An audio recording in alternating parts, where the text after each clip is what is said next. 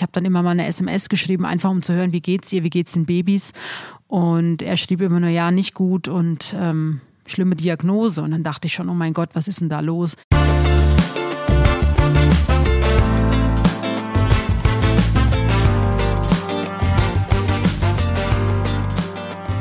Hallo und herzlich willkommen bei Bunte Menschen. Ich bin Marlene Bruckner, Journalistin bei Bunte und spreche wie jede Woche mit Tanja May, stellvertretende Chefredakteurin. Hallo Tanja. Hallo Marlene. Ja, diese Woche ist wirklich einiges passiert. Ähm, sehr tragische Fälle auch, zum Beispiel der Tod vom Sohn von Michael Ballack, dem Fußballspieler. Der hat uns, glaube ich, alle extrem bewegt. Ja, das ist also das Schlimmste, was einem passieren kann als Eltern, ähm, dass der Junge, der jetzt gerade seinen Schulabschluss gemacht auf der International School in Starnberg, hatte Pläne, war happy, hat jetzt den Sommer seines Lebens gehabt, mhm. bevor es dann losgeht mit Ausbildung, mit Studium.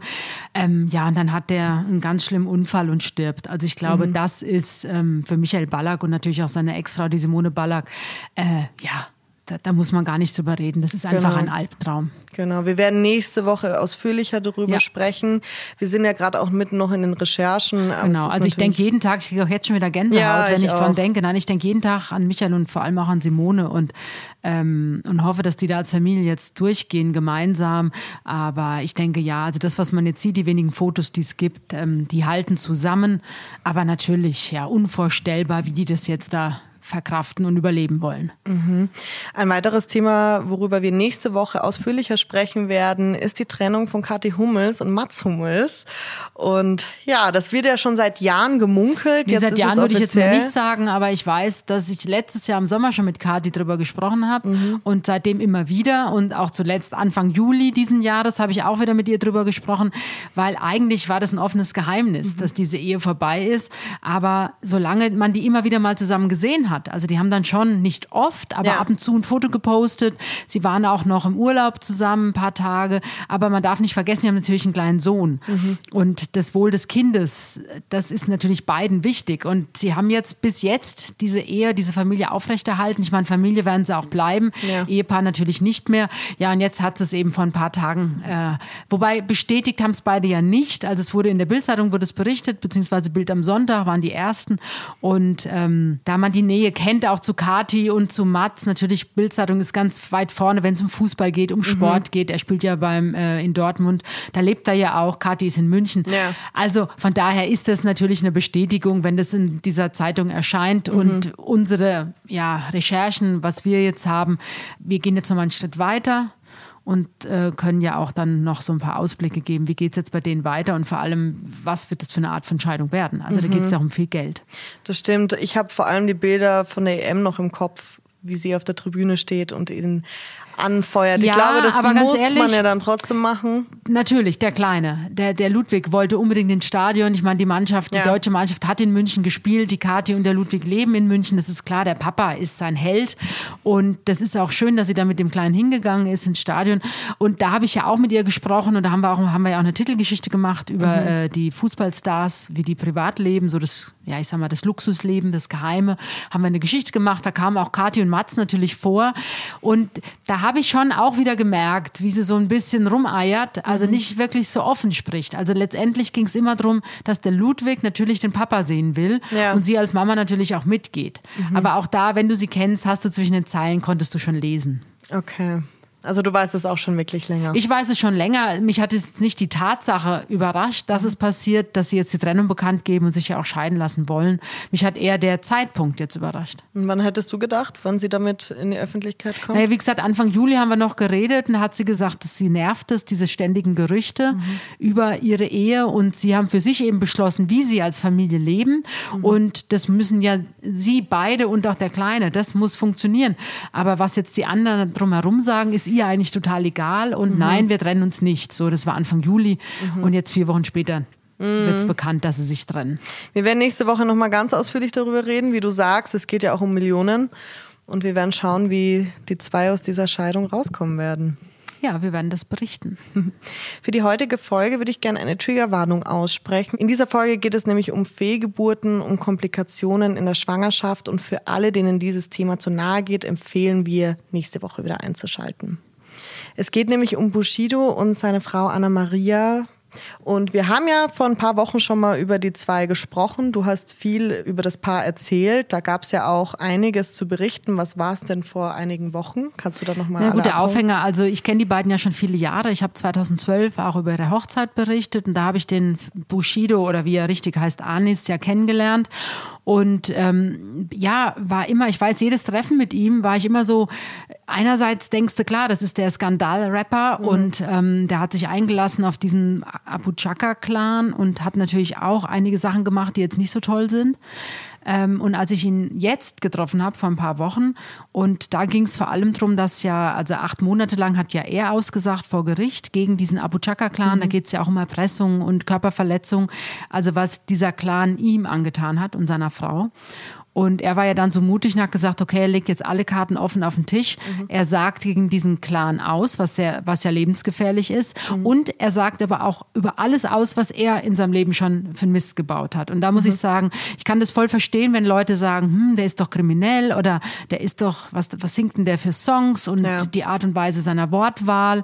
Alles gut, finde ich absolut richtig. Also, dass man da auch vielleicht überrascht ist, dass wir darüber so ausführlich berichten. Aber ich bin der Meinung, er ist mittlerweile mittlerweile ja absolut angekommen in der Mitte der Gesellschaft, der Bushido. Und wenn du den privat triffst, mhm. hat der überhaupt nichts mit diesem Rapper zu tun. Und er hat mir das ja auch eigentlich ganz schön erklärt. Er sagte, Tanja, natürlich ist das meine Musik, das ist mein Studio. Wenn ich da aber rausgehe, aus diesem Studio. Und dann bin ich der normale Ehemann und Familienvater und natürlich rede ich mit meinen Kindern auch nicht so, wie ich singe. Mhm. Und ähm, das ist ja klar. Also man muss dann immer unterscheiden auch zwischen der Privatperson und dem Künstler, dem Sänger, dem Schauspieler, dem Maler, was auch immer.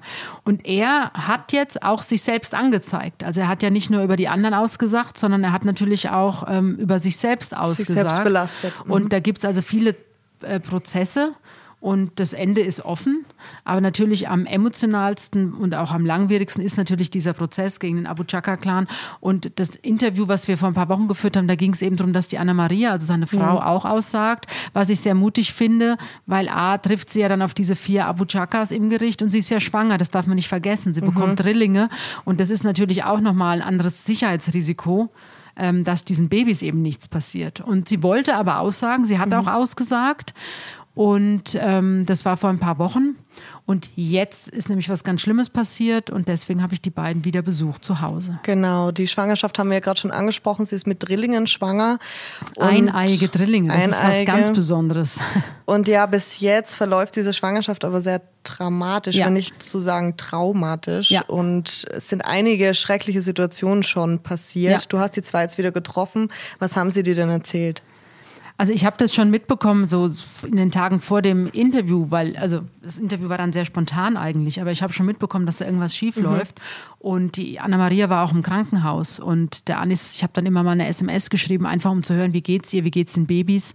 Und er schrieb immer nur, ja, nicht gut und ähm, schlimme Diagnose. Und dann dachte ich schon, oh mein Gott, was ist denn da los? Weil die freuen sich so riesig mhm. auf diese Kinder. Und ist ja klar, jeder freut sich auf sein Kind. Und die freuen sich halt jetzt da auf drei kleine Mädchen, eineige. Mhm. Also das kann ich mir eh noch nicht vorstellen. Ja, und jetzt haben sie mich, ich war bei denen zu Hause und äh, die Anna-Maria war auch gerade wieder aus dem Krankenhaus zurück und die haben mir da ganz offen erzählt, was eigentlich seit Mai da passiert. Also ich fasse es mal kurz zusammen. Die waren ja in Dubai. Mhm. Ähm, die wollten eigentlich, geplant war, dass sie den Rest des Jahres in Dubai verbringen, weil da können die auch frei sich bewegen. Also mhm. in Berlin hat ja die, der Bushido und seine Familie, die haben ja Personenschutz ja. rund um die Uhr.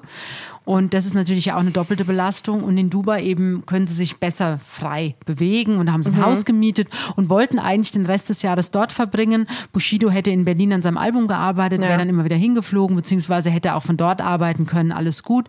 Die Kinder können Homeschooling machen, auch in Dubai. Und dann im Mai hat die Anna Maria äh, Probleme bekommen mit der Schwangerschaft. Also mhm. sie hat einen ganz festen Bauch bekommen und der wurde auf einmal ganz dick auch der Bauch. Und sie sagte, da stimmt was nicht. Mhm. Und dann hat sie wirklich abends beim Essen, die saßen alle zusammen, waren ein paar Freunde auch da, also ja. zehn Leute. Oh und da hat sie ist aufgestanden, wollte sich was vom Tisch nehmen und der Bushido hat es mir dann erzählt und sagt, und auf einmal ist sie nach vorne übergesackt auf den Tisch und macht ganz komische Laute. Also. Mhm. Und er dachte, was ist denn da jetzt los mit mhm. ihr? Und auf einmal siehst du nur, wie wirklich, sie hat ein Kleid an, wie das Blut aus ihr rausschoss. Oh und ähm, ja, er, er schildert es ganz drastisch. Also er sprach davon, dass dann auch so ein Klumpen auf dem Boden geplatscht ist, richtig geplatscht. Also er mhm. sagt, wie wenn man ein nasses Handtuch nimmt Ach und Gott. das mal ebenso auf den Boden klatscht. Und sie hätte dann nur noch geschrien. Und er war natürlich auch in dem Moment traumatisiert, weil er nicht wusste, was los ist. Ja, und er hat dann nur versucht, ähm, also er sagte, das war für ihn wieder so ein Triggermoment. Der hat ja öfter auch zu kämpfen mit mhm. so ähm, ja, mit Depressionen, aber auch mit Traumata. Und in dem Moment war das wieder so ein Triggerpunkt. Und eigentlich, er, er mhm. sagt, es waren 40 Grad draußen und bei ihm gefühlt waren es minus 10 Grad. Ja, so hat er, sich hat gezittert und Gänsehaut. Und ja. er hat dann seine Frau geschnappt irgendwie und ins Auto gepackt, erstmal eingewickelt in ein Handtuch und das Blut lief einfach immer weiter. Und natürlich haben beide gedacht, jetzt sind das die drei Kinder tot. Mhm. Ja.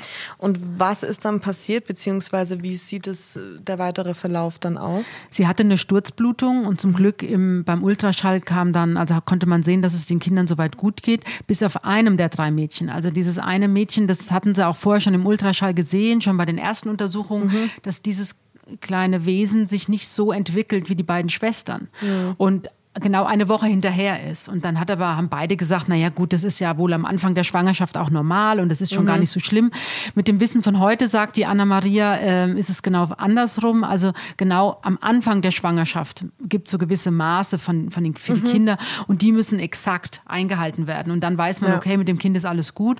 Und ähm, ja, da hat man ihnen eben schon gesagt, mit diesem Kind ist nicht alles gut und das mhm. ähm, hängt in der Entwicklung hinterher. Und da hat man ihnen schon zur Abtreibung geraten. Mhm. Und das fanden beide ganz schlimm. Das hat mich auch schockiert. Ähm, Sie haben ja auch gesagt, dass das bei Mehrlingsgeburten öfter mal zur Sprache kommt, ja. dass man ein Kind abtreibt, genau. damit die, die Chance für die anderen zu überleben höher genau. ist. Weil natürlich die Anna-Maria ist ja eine kleine Frau, eine sehr zierliche ja. Frau. Also das ist natürlich klar, drei Kinder im Bauch gleichzeitig, das ist sowieso unvorstellbar. Ja, Und da haben sie, haben sie eben gemeint, die Ärzte, ob es nicht besser wäre, sie würden dieses eine Kind abtreiben. Und das mhm. kam aber für beide überhaupt nicht in Frage. Sie haben gesagt, nein, auf gar keinen Fall. Und selbst wenn das Kind behindert mhm. zur Welt kommt, kommen würde, es wäre ihr Kind und sie lieben dieses Kind genau wie alle anderen Kinder auch, die sie haben. Sie haben ja schon, mhm. muss man dazu sagen, sie haben ja schon fünf Kinder ja. und ähm, ja, jetzt kommt eben der Sahneklacks, sage ich mal, auf dem, auf dem Kuchen kommt jetzt, das sind eben die Drillinge. Ja. Mhm. Also so fing das schon an. Ne? Die Ärzte ja. sagen dir, hm, da stimmt was nicht und wollen sie nicht das Kind abtreiben. Das ist ja schon allein ein Schock. Ja. Dann kriegt sie diese unglaubliche Sturzblutung. Ähm, zum Glück, alle Kinder haben das irgendwie überlebt. Und, ähm, und dann kam aber bei Bushido dazu, dass es dem plötzlich ganz schlecht ging, mhm. weil der eben komplette Depressionen hatte durch und diesen Vorfall. Hast du auch ja, erzählt, Panikattacken, konnte nicht mehr essen, konnte nicht mehr schlafen, konnte nicht mehr das Zimmer verlassen, hatte die Vorhänge zugezogen und ähm, ja, hat dann innerhalb von kürzester Zeit auch zwölf Kilo abgenommen. Ich finde, aus dem Interview liest man so ein bisschen raus, als würde Anne-Maria die Ruhe in die Beziehung bringen, beziehungsweise naja, sie erlebt das ja genauso wie Bushido, wenn nicht sogar anders, ja, weil sie ja die Kinder im Bauch hat. Und es wirkt halt, es wäre eher, ja, extrem psychisch belastet, was verständlich ist, aber es, es wirkte, als würde sie das zusammenhalten. Also die sind sehr eng miteinander, mhm. das merke ich auch, wenn ich mit den beiden rede. Ähm, die sind eine Einheit. Mhm. Das ist klar. Aber die Anna-Maria ist eine unglaublich starke Frau. Das zeigt ihr auch schon, dass sie gesagt hat, ich gehe ins Gericht, obwohl ich ja. schwanger bin. Ich setze mich diesen Typen gegenüber und egal, was die mir entgegenrufen und wie die vor mir sitzen und mich auslachen, ich gehe dahin. Mhm. Sie sagte damals ja, sie will das machen, um ihre Familie zu beschützen und um die Wahrheit zu sagen. So, also die ist stark. Jetzt natürlich bei Bushido, das kann man absolut nachvollziehen, dass der einfach diese Panikattacken hat, weil du darfst nicht vergessen, dieser ganze Kampf mit diesem Abu Chaka-Clan, klar, den hat er sich selbst eingebrockt, also das mhm. weiß er auch, das sieht er auch so. Und dieser Personenschutz und die permanente Angst, passiert mhm. mir was, wobei um sich macht er sich eigentlich gar keine Sorgen. Er macht sich natürlich Sorgen um die Familie klar. und um die Frau und jetzt auch um die Babys, aber natürlich auch um die Kinder, die es ja auch gibt. Also die sind ja schon eine große Familie, mhm. also die müssen ja irgendwie funktionieren, auch für die fünf anderen ja. Kinder, die da schon sind. Und ähm, ja, und dass ihn das natürlich umtreibt, das ist ganz klar. Jetzt ist aber immer noch nicht sicher, dass alle drei Kinder auch überleben werden worden ist. Nee, weil das Drama ging ja, ja dann weiter. Also die sind dann, äh, weil Bushido wollte dann zurückfliegen. Mhm. Nach dieser Sturzblutung, ein paar Tage später war geplant, er fliegt nach Berlin ja. zurück, weil er eben auch sein neues Album rausbringt oder jetzt gebracht hat und musste das Album auch fertigstellen. Und Anna-Maria hätte dort bleiben sollen mit den Kindern und dann war es aber so durch diese Panikattacken mhm. konnte der gar nicht fliegen alleine und mhm. ähm, konnte sich vor allem nicht vorstellen, ohne seine Frau zu sein. Und die Frau jetzt dort zurückzulassen mit dem ja. Wissen, okay, mit dem einen Kind stimmt was nicht. Auch das natürlich wieder eine unfassbare mhm. emotionale mhm. Belastung. Und dann hat die Anna-Maria gesagt, okay, dann fliegen wir alle gemeinsam als Familie zurück. Mhm. Was er aber auch wieder nicht wollte, weil natürlich das Fliegen jetzt auch nicht so besonders äh, sinnvoll ja. ist, wenn du eben diese Schwangerschaftsprobleme hast. Also mhm. wirklich, äh, ja, alles schlimm, aber sie sind dann alle zusammen zurückgeflogen und ähm, in der Phase, als sie dann gerade zurück waren, habe ich sie ja auch getroffen zu dem ersten mhm. Interview und da machten sie auf mich ja auch einen guten Eindruck, einen gefestigten Eindruck. Mhm. Und, da ähm, haben sie dir aber davon noch nicht erzählt. Also. Nee, und das ist ja dann ein paar Tage später ist passiert. Also ich war unmittelbar vor ihrer Aussage, bei Gericht war ich dort und ein paar Tage später ist es dann, äh, ist dann das nächste Schlimme passiert. Mhm. Nach ihrer Aussage bei mhm. Gericht waren es wieder beim Ultraschall und auch die Ärzte in Berlin haben gesagt, ähm, mit dem einen Mädchen stimmt was nicht, mhm. die ist zu klein. Und ähm, die wird auf jeden Fall mit einer schlimmen Diagnose zur Welt kommen. Mhm. Und auch da haben beide gesagt, das ist uns egal, das ist unser Kind. Ja. Wir werden dieses Kind zur Welt bringen. Und da haben aber die Ärzte gesagt, okay, weil die Anna-Maria ist 39 ah, okay, ja. und die Kinder eben, ja, wie gesagt, sie haben ihnen zugeraten, eine Fruchtwasseruntersuchung zu machen. Mhm. Und dann haben die beiden gesagt, okay, machen wir, obwohl sie ja wussten, dass es auch gefährlich ist. Also ich weiß es aus dem Freundeskreis, mhm. da kann immer was passieren und das kann leider auch eine Frühgeburt einleiten, mhm. wenn du eben eine Fruchtwasseruntersuchung hast. Und die ist dafür da, um herauszufinden, ob das Kind behindert ist. Genau, oder? also sie mhm. wollten dann, haben gesagt, okay, wir machen das, wenn beide Ärzte, also sie ist ja auch bei einem Feindiagnostiker, also weil wenn du Drillinge bekommst oder Mehrlinge bekommst, ja. wirst du nochmal besonders auch äh, untersucht auch. Und, und begleitet eben in der Schwangerschaft. Und sie haben gesagt, okay, wir machen das jetzt, aber wir wollen einfach nur wissen, was ist mit dem Kind. Aber wir wollen nicht dieses Kind loswerden, wir wollen mhm. nur wissen, was ist mit dem Kind. Und dann haben sie die Fruchtwasseruntersuchung gemacht und an dem Abend hat die Anna-Maria dann... Ähm, ja, sie lag auf dem Sofa, Bushido mhm. war im Studio und sie sagt, und auf einmal war alles um sie herum nass. Mhm die Fruchtblase ist geplatzt Ach, und sie hatte einen, äh, sie hatte einen Blasensprung, genau. Mhm. Und ähm, heißt, dass die Geburt eingeleitet ist. Theoretisch dauert es dann nicht mehr lang und die Wehen gehen los. Okay. Jetzt ist sie aber noch ganz am Anfang. Also sie war da noch nicht mal sechster Monat. Sie ist jetzt im sechsten Monat, mhm. aber da war sie noch im fünften Monat. Das heißt, die Kinder sind überhaupt noch nicht lebensfähig. Also die nächste Panik. Mhm. Ähm, sie schreit beziehungsweise schickte dann auch Bushido eine SMS, weil der war im Studio. Er kam sofort hochgerannt. Natürlich sieht wieder seine schreiende Frau, sieht, dass alles nass ist und die nächste Panikattacke auch wieder mhm. bei ihm. Und ähm, dann haben sie einen Notarzt gerufen. Und dann kam sie wieder ins Krankenhaus, er natürlich wieder dabei. Ja. Und dann haben sie wieder gedacht, weil wenn das ganze Fruchtwasser mhm. ausläuft, dann sterben ja die Kinder mhm. wenn jetzt nicht die Geburt eingeleitet wird. Also das nächste Drama.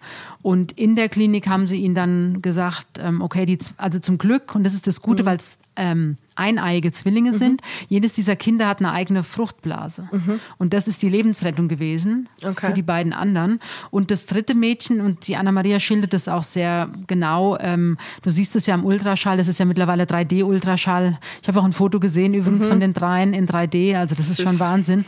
Und das Mädchen lag dann in der Fruchtblase, die leer war, mhm. auf dem Boden quasi. Also so klein okay. und bekümmert. Und du dachtest eigentlich, okay, das Kind ist tot. Aber dieses Kind lebte noch. Und da haben sie ihnen aber dann gesagt, okay, das Kind wird auf jeden Fall sterben im Mutterleib. Mhm. Und ähm, was passiert dann? Ja, und das ist eben das Drama. Also natürlich, sie weinte auch viel. Also die ist natürlich jetzt auch, das merkst du, das ja. ist natürlich eine Ausnahmesituation. Ähm, die Hoffnung ist bei beiden da, dass mhm. dieses Kind überlebt, weil nach ein paar Tagen hat sich tatsächlich die Fruchtblase auch wieder geschlossen und es hat sich neues Fruchtwasser gebildet. Und das Kind, sagt sie, sieht, wenn man es auf dem Ultraschall sieht, sieht das Kind ganz normal aus, wie die beiden Schwestern. Mhm. Und es hat jetzt äh, auch nachgeholt, was die Entwicklung angeht. Es ja. wächst auch. Und sie sagt, also wenn du das siehst, denkst du, okay, da sind drei kleine Mädchen und die sind alle auf dem gleichen Stand. Aber die Ärzte sagen eben, dieses eine Kind ähm, hatte dann auch wohl Herzprobleme, weil es natürlich extrem anstrengend war, mhm. was dem Kind passiert ist.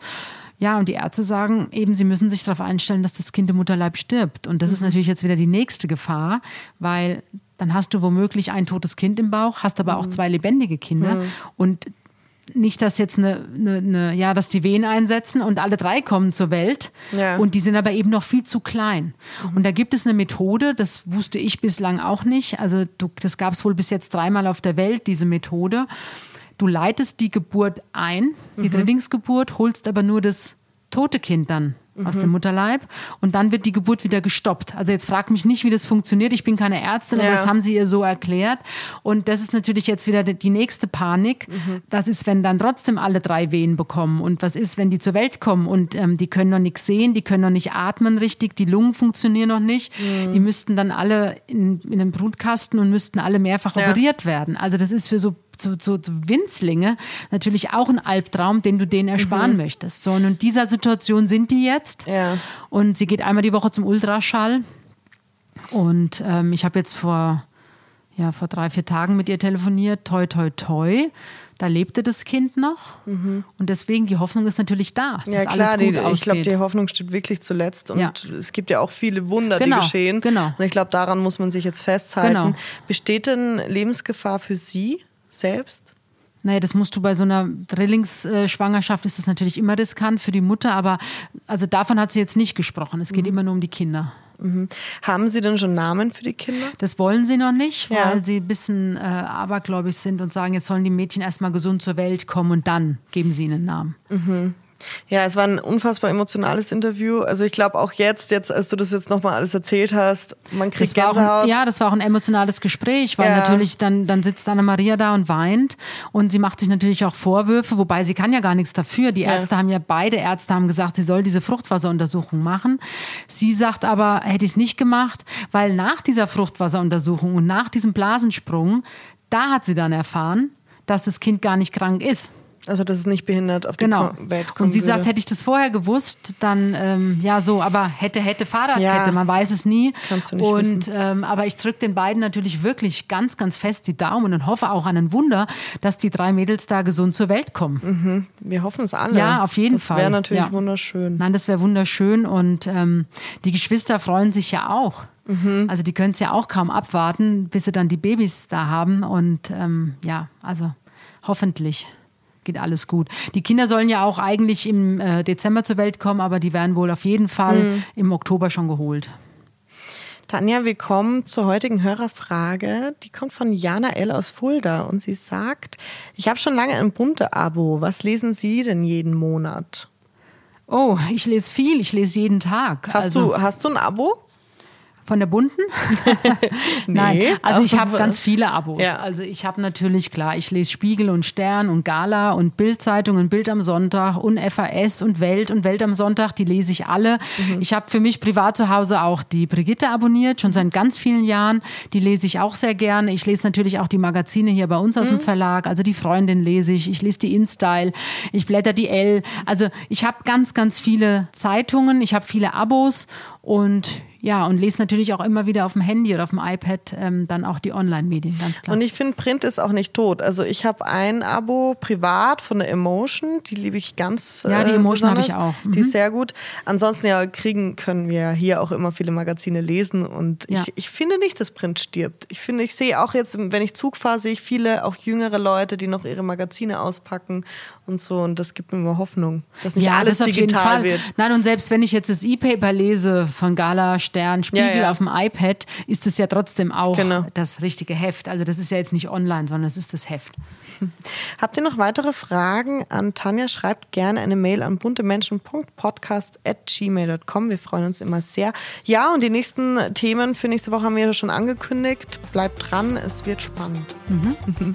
Danke, Tanja. Danke, Marlene. Tschüss.